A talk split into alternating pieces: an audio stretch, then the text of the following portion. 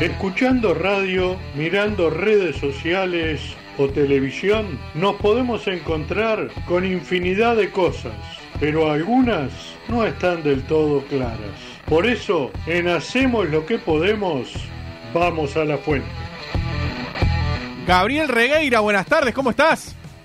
¿Qué dice Richard? ¿Cómo te va? ¿Qué Muy buenas hace? tardes para vos, muchas gracias por el contacto. Mirá, te cuento, ahora estamos a 200 kilómetros de Gualeguaychú por la ruta 12, ruta nacional número 12, aquí saliendo es un rato largo ya de Paraná. De Paraná. Bueno, ¿Todavía no llegaron? retornando- no, no, no. ¿Sabes lo que pasó, Richard? A ver, Contame, contame. Los hechos de anoche eh, dieron que pará. hablar, Gabriel. Gabriel vamos, vamos a contarle a la gente, porque capaz que hay mucha gente que no sabe y no está interiorizada más allá de, de- de lo que pasó Claro. o títulos por ahí. Sí. Ayer fue el partido de Unión con Nacional, donde ganó 2 a 1 Sí. Nacional, ¿verdad? Hasta ahí todo bien. Hasta ahí todo bien. ¿Qué pasó ayer? Porque nos enteramos de que hubo líos, de que ustedes, la- la- lo- lo- los colegas con- contigo, con Pablo Carliani, con todos los, co- los colegas, sufrieron eh, agresiones, le rompieron la consola de laburo. ¿Cómo surge eso y a raíz de qué? Ajá.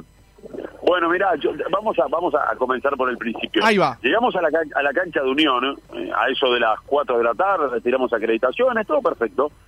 Eh, cuando subimos a la zona donde íbamos a trabajar, eh, muchos, muchos, muchas radios uruguayas, ya veíamos que la zona de prensa para laburar tenía a un metro y medio, metro de distancia la, a la gente de Unión. Ya, la tribuna preferencial, lo que serían los plateístas, lo que sería la América del Estadio Centenario.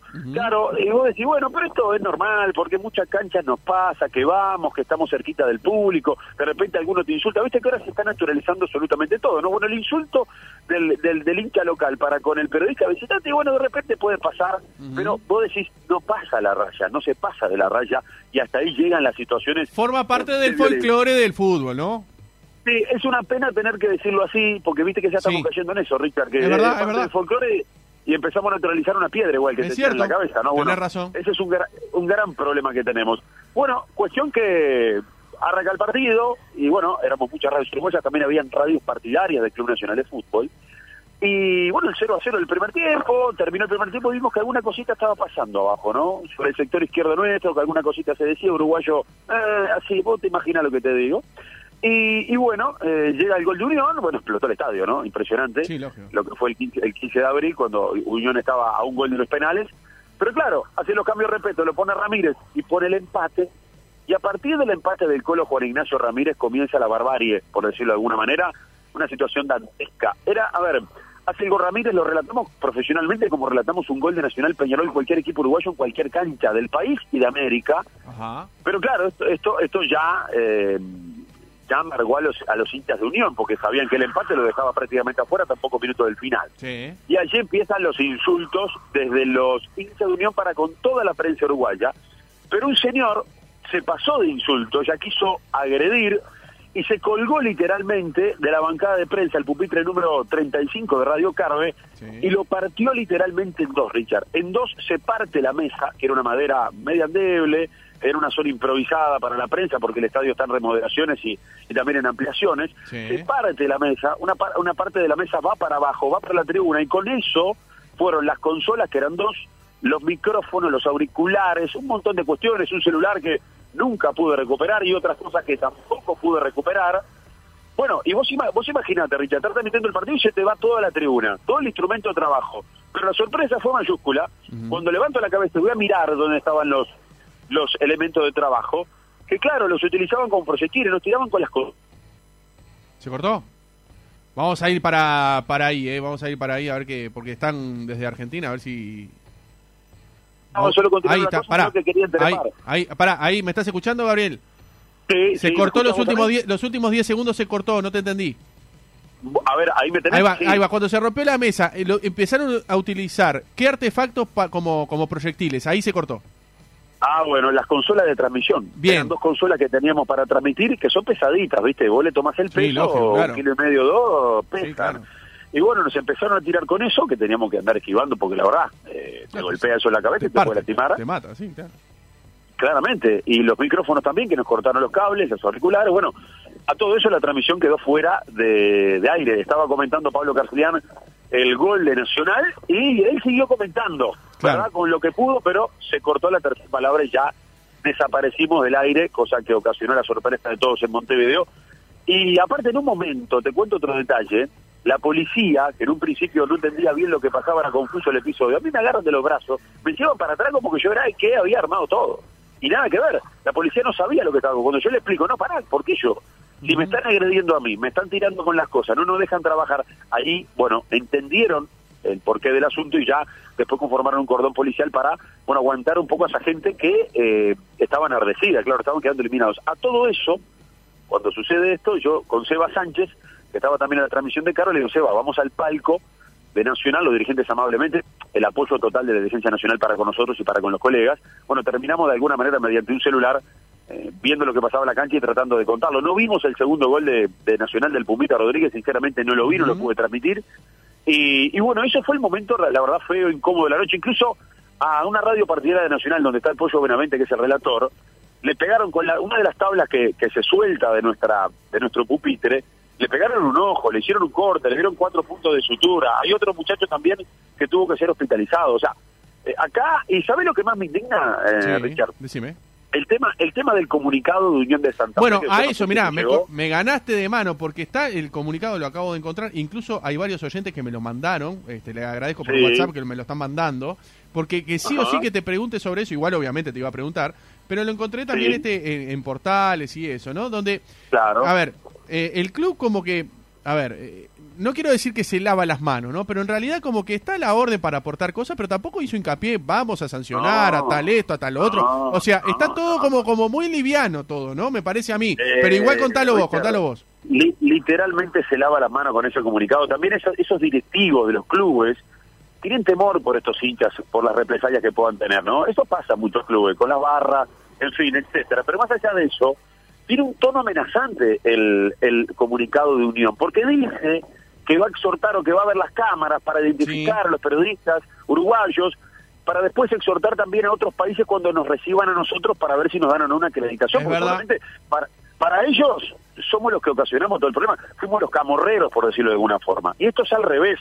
Con el gol de Nacional surgen los insultos y la violencia de Unión. Y después, algunos colegas respondieron, porque después te dicen, che, pero me vengo una silla que voló el área de la prensa, sí, está bien. Fue, a ver, es mal que se haga eso, ni que hablar pero fue una forma de defenderse y de reaccionar para con los ataques violentos que proponían los hinchas. Que vos los veías y era una fiera que le habían soltado de la jaula. No subieron en la zona de prensa porque era muy fácil llegar, porque había 8 o 10 policías que hicieron un cordón y evitaron un mal mayor. Es muy difícil laburar en estas condiciones. A ver, yo lo decía hoy eh, en la radio, en el programa, en la tarde, en este de 10 eh, nosotros no pretendemos la alfombra roja, Richard, no pretendemos cabinas con aire acondicionado, no pretendemos todo eso. Simplemente tener un lugar seguro para trabajar. Y laburar tranquilo. Fue, eh, claro, que no fue lo que ocurrió. Y ojo, eh, quiero decir algo también, eh, Richard. Sí. Eh, hay canchas en nuestro país que también relatamos los partidos en la tribuna y algún insulto nos llevamos. Nunca llegó a lo que pasó ayer. Pero con los hinchas al lado, con los hinchas pegados. Exactamente, claramente. Y hoy que hoy hoy que estamos con el fútbol detenido, que hay paro, que hay hechos de violencia en las internas de los clubes, que hay violencia en las tribunas, bueno, también que se sepa que hay violencia con la prensa. Hay violencia con la prensa porque es así, es clarito. A nosotros nos pasó en Argentina, pero también nos han pasado algunas cosas en, en Montevideo, no de la gravedad anoche. Vos te imaginás, Richard, estar trabajando con tu micrófono, con tu consola. No, no, aparte que, es un presupuesto, no, no, lo que, se lucha para laburar. No, te entiendo, te entiendo porque aparte lo que, a ver, las cosas salen plata, no te las regalan, estamos todos eh, eh, eh, atrás de, la bicicleta con los avisadores. A ver, yo te entiendo perfectamente y no piensan en nada. Y digo, a ver, voy a leer parte de, del comunicado para que la gente entienda. Este, voy a, el, comunicado es bastante extenso, ¿no? Pero voy a leer una parte que, ahora, hablando contigo, se me ocurrió leerla. Dice, desde el club se aportará, de, Unión, ¿no? El comunicado de Unión de Santa ah. Fe. Desde el club se aportará el material existente en video, como así también el registro de medios e identidad de periodistas acreditados a los organismos correspondientes para que se tenga en cuenta estos comportamientos en los clubes donde soliciten acreditaciones de prensa. En este sentido, solicitamos a los unionistas que puedan haber registrado con sus celulares fotografías o videos que los envíen al siguiente, que los envíen al siguiente correo electrónico y ponen prensa arroba clubunion.com.ar. Eso es parte, eso ¿verdad? es lo que yo te digo que, que, que me da el tono de amenaza. No, mirá que te voy a bichar, voy a ver qué tengo. Sí. Y si vos eh, te veo en una posición rara, bueno, voy a exhortar a otro club a que no te acredite cuando tengas otro partido. Eso me parece muy cobarde por parte de la, de la gente de Unión, que después termina felicitando la parcialidad tatengue por el gran comportamiento. Sí, lo vi también. Lo vi. Lamentable, Sí, sí, sí. lamentable. Eso, eso es el cierre del comunicado cuando se portaron pésimo con nosotros. Y esto no engloba, y hay, no, es- no hay que hacer generalidad con toda la gente de Santa Fe, que realmente era un lugar que no conocí y pasamos de novela, ¿no? Pero lo de la directiva de, de Unión es un lavado de manos enorme y tirarnos el fardo a todos los periodistas uruguayos que tuvimos anoche en, eh, en el estadio 15 de abril, que es un estadio que está Exacto. en condiciones bastante precarias. Déjame decir algo, Dan- Dale, dale, dale. Porque, porque hoy al mediodía un hombre de tu casa, como es Alberto Kessman, y esto Sí. sí lo quiero agradecer, en nombre de todos los colegas que nos han llamado, no ha parado de sonar el teléfono desde las siete y media de la mañana, allá también los medios santafesinos tuvieron charlas con nosotros extensas durante toda la mañana hasta el mediodía, y también los colegas uruguayos, los relatores, comentaristas de nuestro país, y obviamente eh, Alberto Kessman en Universal, hablar de fútbol es hablar de Kessman, Sí. y nos, nos llamó en horas del mediodía para, para, uno, para interiorizarse qué había pasado y para ponerse a la orden. Así que en eso, viste, cuando sucede que cruzás la frontera... Bueno, más, a- más el allá de la se- competencia radial que existe en el Eh, medio, a ver, somos todos laburantes eh. y estamos todos para, para, más allá de que competimos y que todos queremos ser más escuchados que el otro, eh, también hay Sí. una unión que cuando pasan estas cosas tenemos que darnos una mano, es la realidad. Cl- Claramente, claramente. Y también en, en Alfonso y Razábal, en Sí. Rodri Vázquez, que tiene la Organización de Periodistas Unidos, que están también ahora intentando poder este, reconstruir los hechos que sucedieron para elevar una nota a la Conmebol. Hay un oficial de Conmebol que está pidiendo a nosotros fotos, videos de cómo se dieron los hechos para ver qué se le puede reclamar a Unión o qué sanción le cae por parte de Conmebol al propio club Tatengue. Sí, sí, sí. ¿Y, y vos cómo pensás que puede seguir esto a nivel de Conmebol? A ver, con tu experiencia. Ah, ¿Qué, eh, qué a puede ver, pasar? no, a ver, porque, ¿sabés- pará, pará? Gabriel, Gabriel, Sí. porque un- no pasó con, con, con, con Boca de Argentina ni con ni con San Pablo de Brasil, pasó con Nacional, que es un club grande uruguayo, pero a nivel continental no tiene ningún tipo de peso. ¿Qué, qué crees Sí, vos no que puede llegar a pasar? Yo entiendo tu razonamiento como que los clubes uruguayos hoy no tenemos fuerza ninguna. Pero. ¿sabés lo que yo veo? Que Comebol está metiendo multa por, por todo. Pues te pone una multa de 50 mil dólares por entrar 30 segundos tarde a la cancha. Sí. Te pone una multa de 50 mil dólares si tenés bengalas en, en la tribuna. Una multa de 100 mil dólares por el operativo. Y, y en ese afán de, de, de, de- de hacer clean caja, Ajá. yo me imagino que. Comebol... no A ver, ojo, no, es- no es solamente hacer plata por hacer plata y multar por multar, no. Hay No, hechos no. que justifican Sí, claro. cada situación. Lo que pasa que desde, desde hace un tiempo a esta parte comenzaron estas multas que antes eso no se veía tan comúnmente. A mí me da la sensación que Comebol, por cómo viene actuando en distintos tipos de hechos de violencia, me da la sensación que le puede caer una, una sanción a Unión. Viendo las últimas experiencias, ya te digo, creo que por ese lado Comebol puede sancionar al Club de Santa Fe. Bien, bien. Así que vos, vos te la jugás a ver qué, qué sanción económica le puede llegar a caer y a ver y, que, y, ver- Sí, sí. y más allá de, a ver, estadio cerrado, estamos hablando de todo eso, ¿no? Ah, yo no sé, no sé si cierre de cancha, porque por ejemplo lo que pasó con Peñarol, ir más lejos con Colón de Santa Fe, cuando toda la una parte de la barra va y arma lío en la welfare, no hubo cierre de cancha, por ejemplo. Sí. Bueno, sí, me acuerdo. Me acuerdo, pero porque Eh, eh, también se decía porque era quien era, ¿no? Ah, bueno, claro. A eso Pero yo- voy. Yo, no creo. Sí, de- depende de quién sos, a ver cómo te miden. ¿te Eso, a eso, eso fue lo que te pregunté, porque Nacional, a ver, a nivel continental no tiene ningún tipo de peso. A ver, acá Peñarol y Nacional cuando apretan las clavijas para los cuadros chicos, acá, eh, a ver, eh, Nacional puede sufrir a nivel continental lo que a veces ejerce a nivel local. Tiene que hablar, sin duda, sin duda. Y ya le ha caído por parte de Comebola Nacional alguna multa. Claro. Por eso yo creo que cómo, cómo viene accionando Comebol, independientemente del tamaño que tengas o la fuerza que tengas, yo creo que a Unión le puede caer una sanción. Perfectamente le puede caer una sanción, por más que con los hinchas de Nacional aparentemente no pasó nada durante el partido.